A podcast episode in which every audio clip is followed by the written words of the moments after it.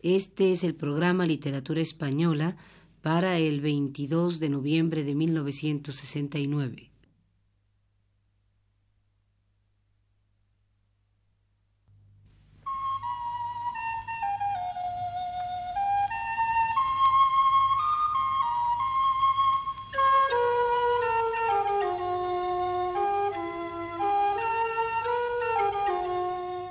Este es el programa Literatura Española que prepara para Radio Universidad el profesor Luis Ríos.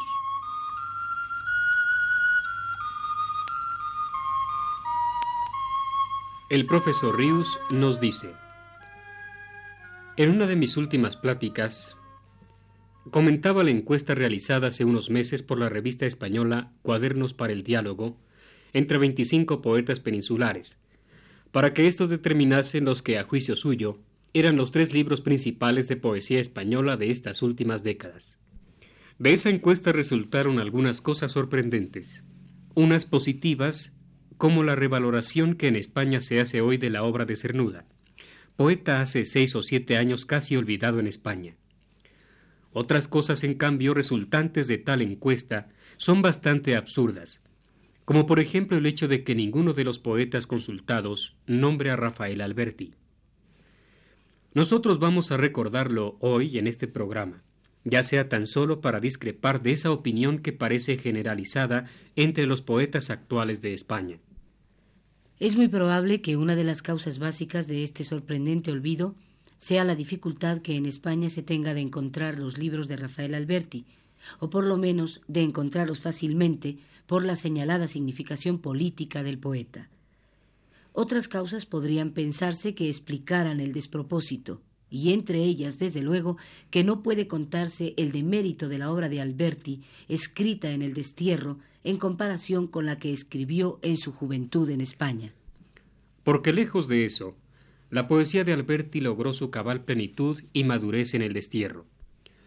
Fijándonos ahora en un aspecto constante de su obra lírica, y uno de los más importantes, el neopopularista, nos hallamos con canciones suyas compuestas después de 1939 que no solo no desmerecen comparadas con las canciones primeras del poeta, las de Marinero en Tierra, sino que conservando idéntica frescura y lozanía que aquellas, las superan en intensidad y en fuerza alusiva. Recordemos tres canciones de la juventud de Rafael Alberti.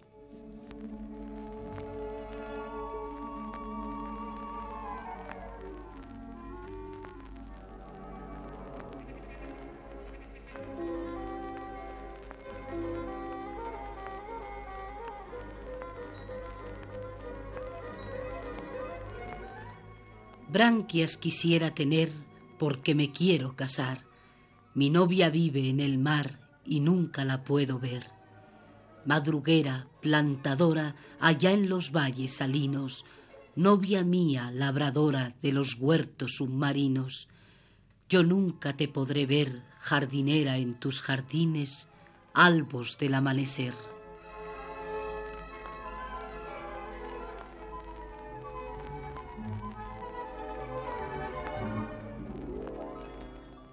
El mar, la mar, el mar, solo la mar.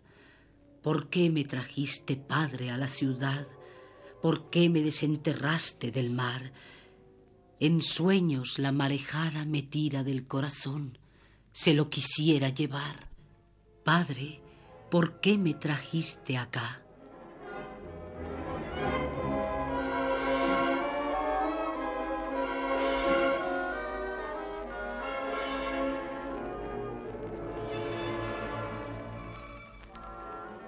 Qué altos los balcones de mi casa, pero no se ve la mar.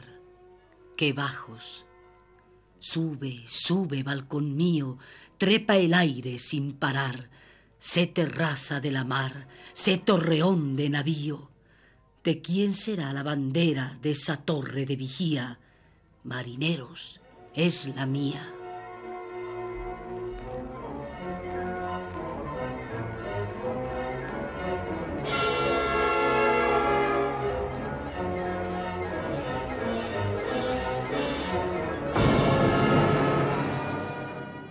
Aquel claro acento del poeta joven, que asombró a Juan Ramón Jiménez y a Antonio Machado, que dio pie a una cauda de imitadores, con la madurez no lo perdió, no lo ha perdido la voz de Alberti. En sus libros del destierro vuelve en ocasiones a resurgir tan luminosamente como en estas tres canciones de su libro Entre el clavel y la espada.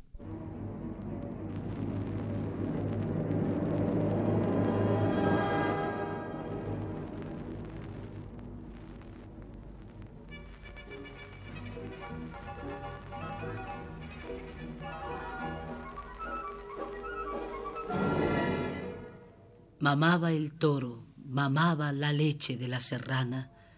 Al toro se le ponían ojos de muchacha. Ya que eres toro, mi hijo, dame una cornada. Verás que tengo otro toro entre las entrañas. La madre se volvió hierba y el toro, toro de agua.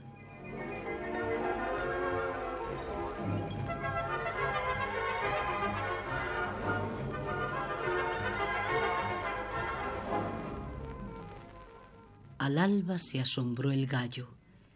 El eco le devolvía voz de muchacho. Se halló signos varoniles el gallo. Se asombró el gallo.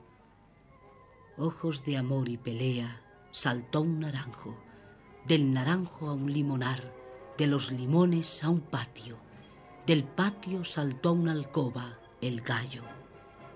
La mujer que allí dormía lo abrazó se asombró el gallo.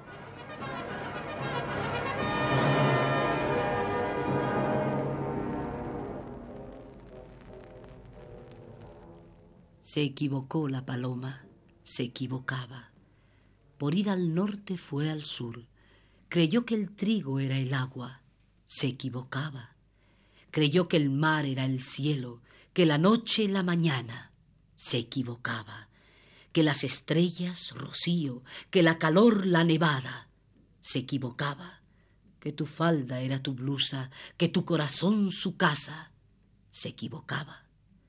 Ella se durmió en la orilla, tú en la cumbre de una rama.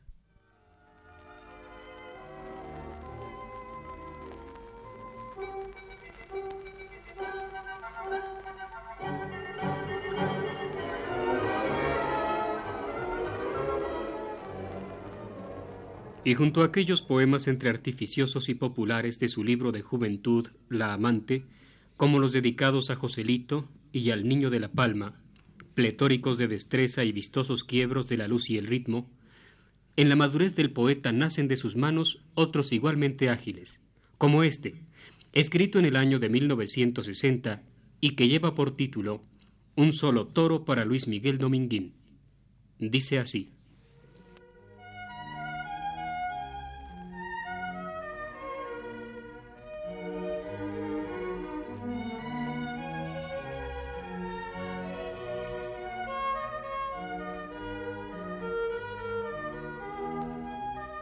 Luis Miguel, vuelvo a los toros por ti, yo Rafael, por ti al ruedo, al redondel, hay con más años que miedo, Luis Miguel.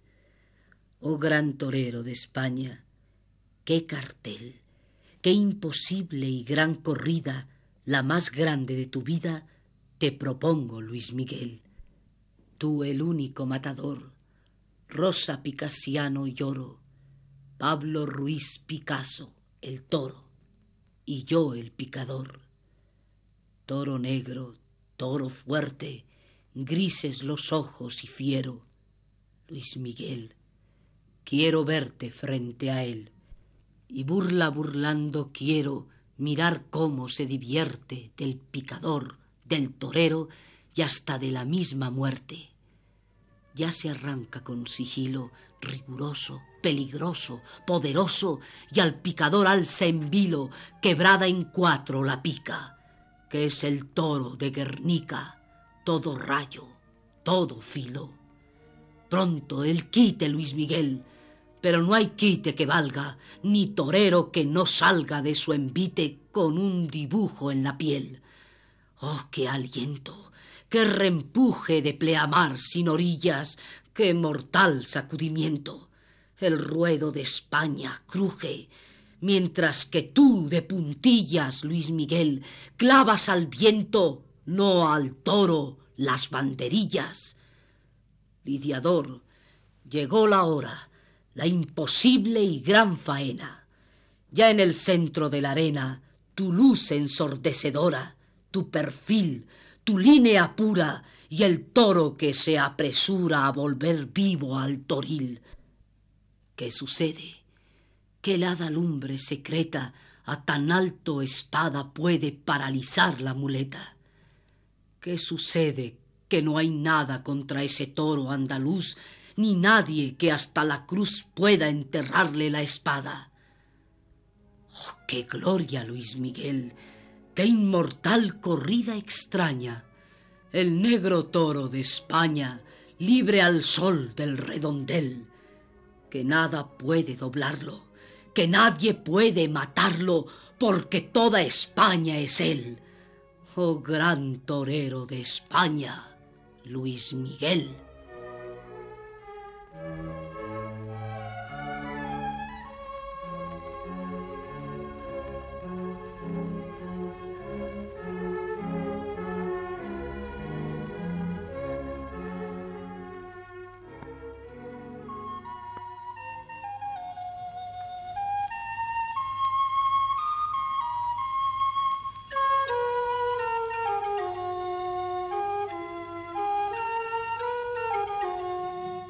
Este fue el programa Literatura Española, a cargo del profesor Luis Ríos. Voces de Aurora Molina y Abraham Orozco González. Realización técnica de Antonio Bermúdez.